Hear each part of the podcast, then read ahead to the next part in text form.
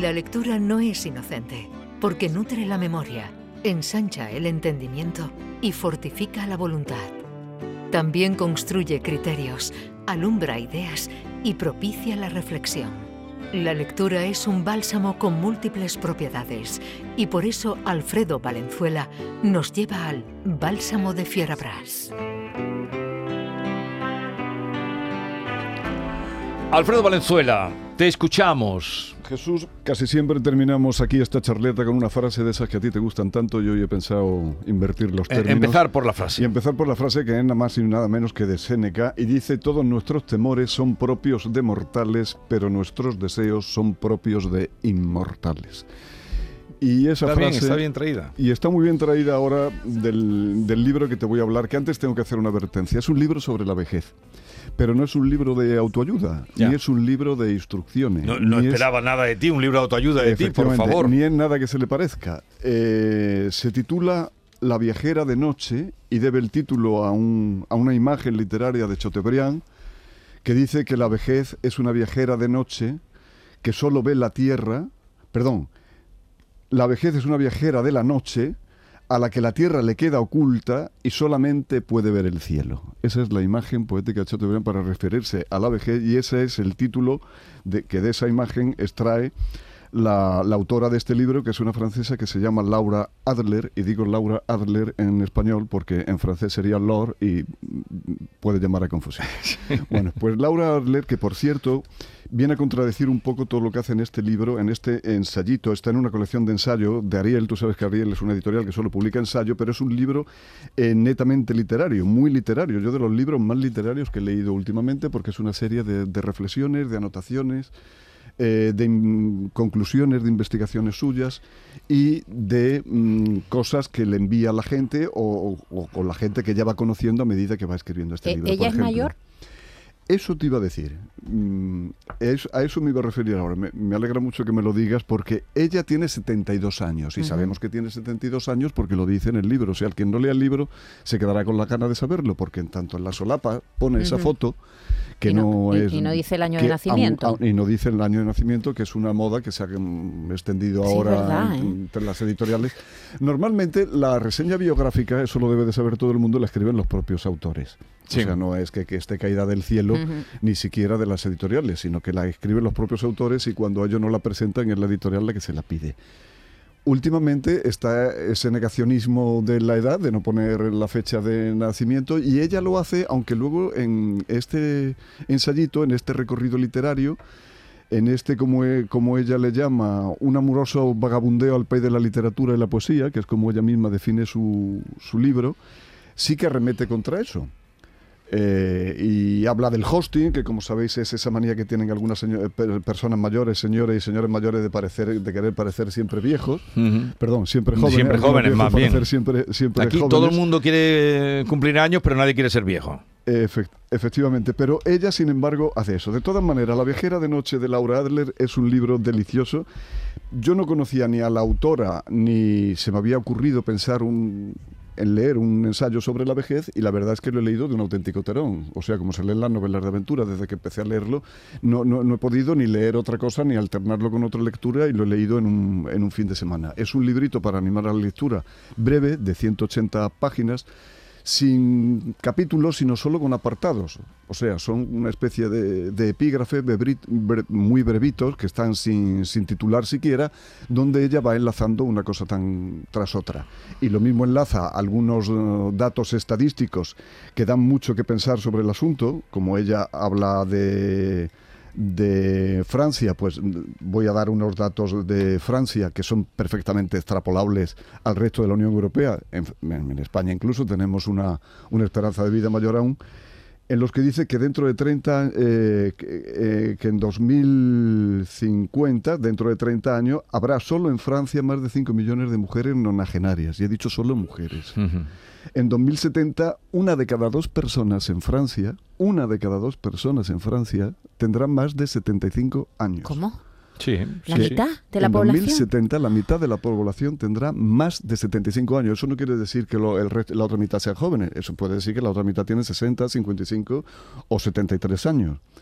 ¿no? Y que Si en sigue así la 2100 natalidad, Pero- claro. Claro, Claro, pero, sí, sí, pero sí, eso va a venir con para los acá parámetros- también. con ¿eh? los Claro, parámetros o actuales. peor, o peor, pero Sí. no- nosotros tenemos la población todavía más envejecida que Francia. Y que en 2100 la esperanza de vida en Francia, pues en España se supone que será mayor si las cosas no Ujú. cambian, pues será de 95, de 95 años. Mm, ella es optimista, en cierto modo, porque recuerda que Verdi compone el Falstaff a los 80 años, que Bertrand Russell a los 89 es el que capitanea las manifestaciones en el año 61 contra las armas nucleares y el que inventa aquello de las sentadas pacíficas, ¿no? Y tiene 89 años. Y que Borges, por ejemplo, hasta que no cumple los 70 años, dice que no ha encontrado su estilo Ajá. y su voz, ¿no? Pero bueno, es una manera de verlo. Eh, una de las personas que, le, que, que habla con ella le describe las cosas que se pierden con la vejez, porque ella también habla de las muchas cosas que se ganan, pero las muchas cosas que se ganan vamos a pasar por alto y si alguien quiere saberlas, pues que, que venga, que venga y lea el libro. Pero vamos a ver lo que se pierde. Venga. Perdemos pelo, perdemos la paciencia, perdemos el norte, perdemos confianza, perdemos el trabajo, perdemos la partida, perdemos a nuestros seres queridos, perdemos nuestra alma, perdemos las gafas, el bolso, los guantes, el paraguas, perdemos la razón, perdemos el habla, perdemos de vista el mundo exterior, perdemos nuestro rastro y al final lo hemos perdido todo. O no, porque el capítulo que más me ha llamado la atención es el, y enlazamos con la frase inicial de Séneca, es el que dedica al deseo. Y cita a Jane Fonda que con mucho humor a los 80 años dijo que hasta esa, hasta esa edad ella no cerró, no cerró la tienda. Lo que pasa que es que ella hacía mucho aeróbic. Y luego cada uno que... Sí, sí, no, ella se conservaba muy bien. Y, y dijo también Jane Fonda que a pesar de la juventud tan esplendorosa que, de- que tuvo, que fue a los 70, y he dicho 70 con 7, hasta los 70 años cuando descu- descubrió el éxtasis amoroso con su nuevo marido. Pero O eso sea, que suele pasar. que esperar- Suele pasar que ya cuando... Hombre, pero hasta los 70... Ah, sí, Jesús, sí, me parece excesivo, ¿no? Sí, Esperar la- hasta la- los 70 años. La, la propia Laura Adler da unos datos extraordinarios cuando se mete en las residencias de ancianos y Sí. en los hogares de los ancianos que ella Que hay mucho muchísimo. ligoteo, ¿verdad? Extraordinario, extraordinario. Pero en Francia se da la circunstancia de que solo dos eh, de cada diez internos en una de estas residencias, o Sí. residentes, como, como mejor queréis decirlo, son hombres y ocho son mujeres.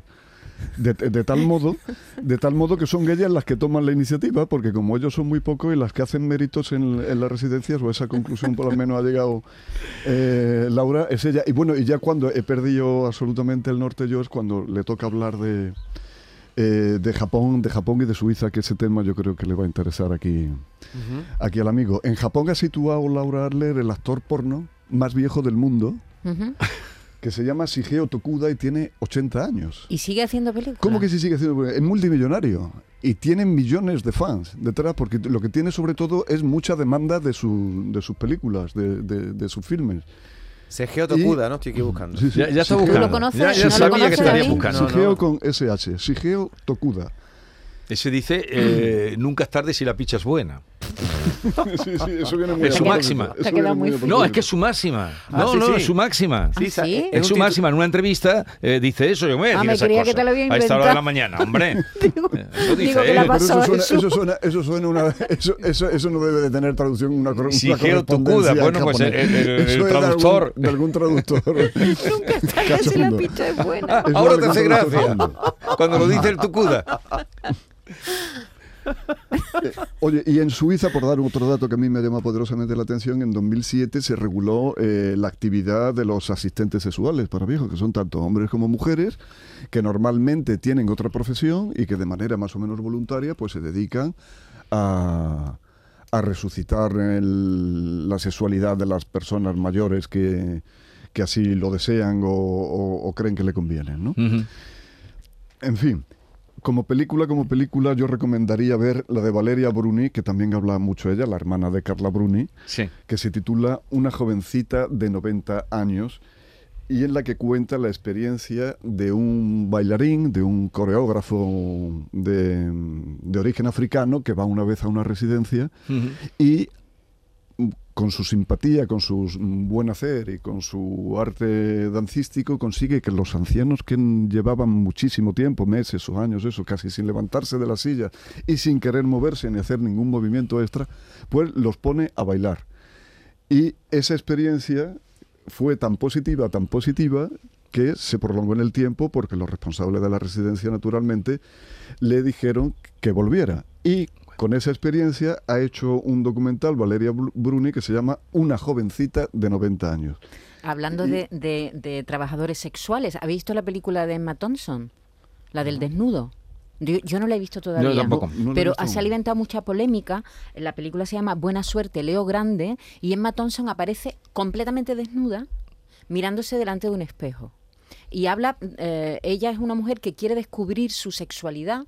No, ya te digo, hablo de, por lo que he leído, porque no la he visto todavía. Eh, quiere descubrir su sexualidad y contrata a un trabajador sexual.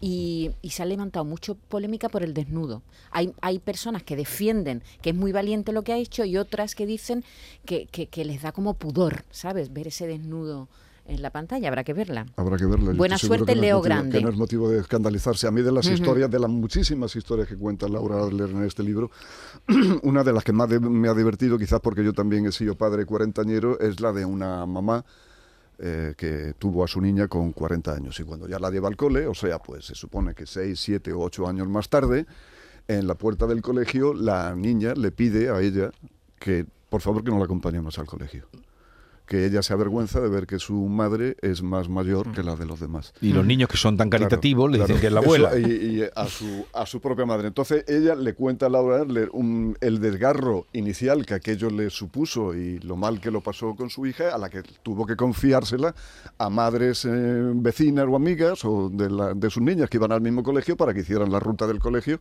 el recorrido hasta el colegio y la dejaran allí pero que todo eso tuvo un final muy feliz porque al cabo solo de la semana o así, la, niña le dijo, mamá, mamá, por favor, por favor, vuelve conmigo al colegio y vuelve conmigo al colegio todos los días. dice, pero ¿por qué? ¿Qué pasa?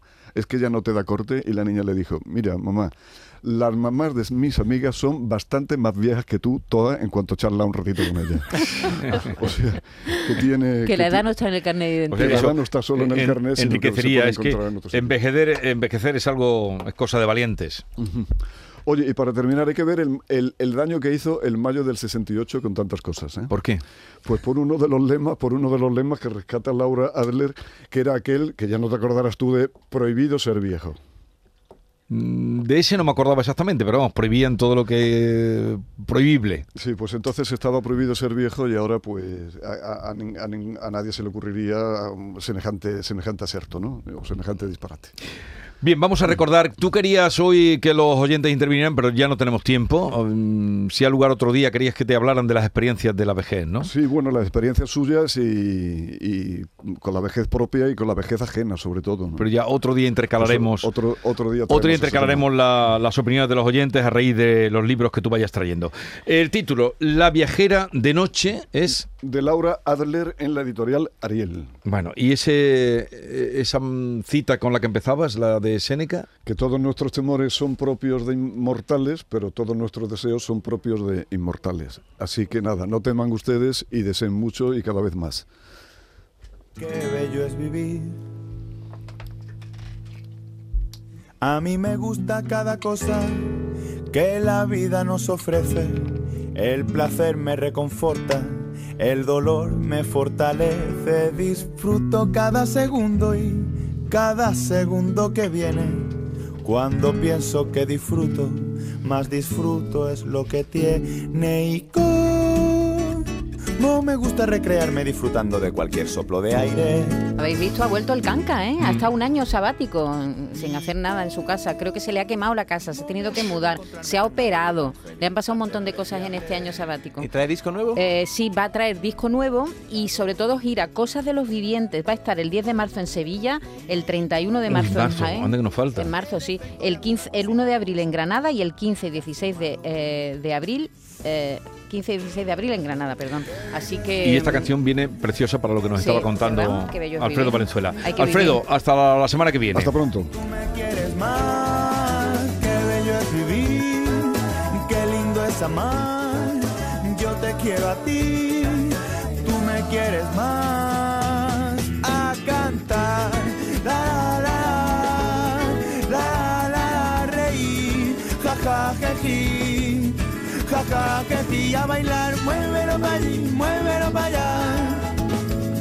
Aplaudir a dos manos, milagro, alegría, por Dios ni yo mismo me aguanto. La la la la, la la la, ja ja jeji, ja ja jeji, la la la la, la la la la, viva y bravo, alegría, ilusión, qué bonito es vivir si se os nota en la cara que estáis deseando que acabe para hincharos de para hincharos de aplaudir.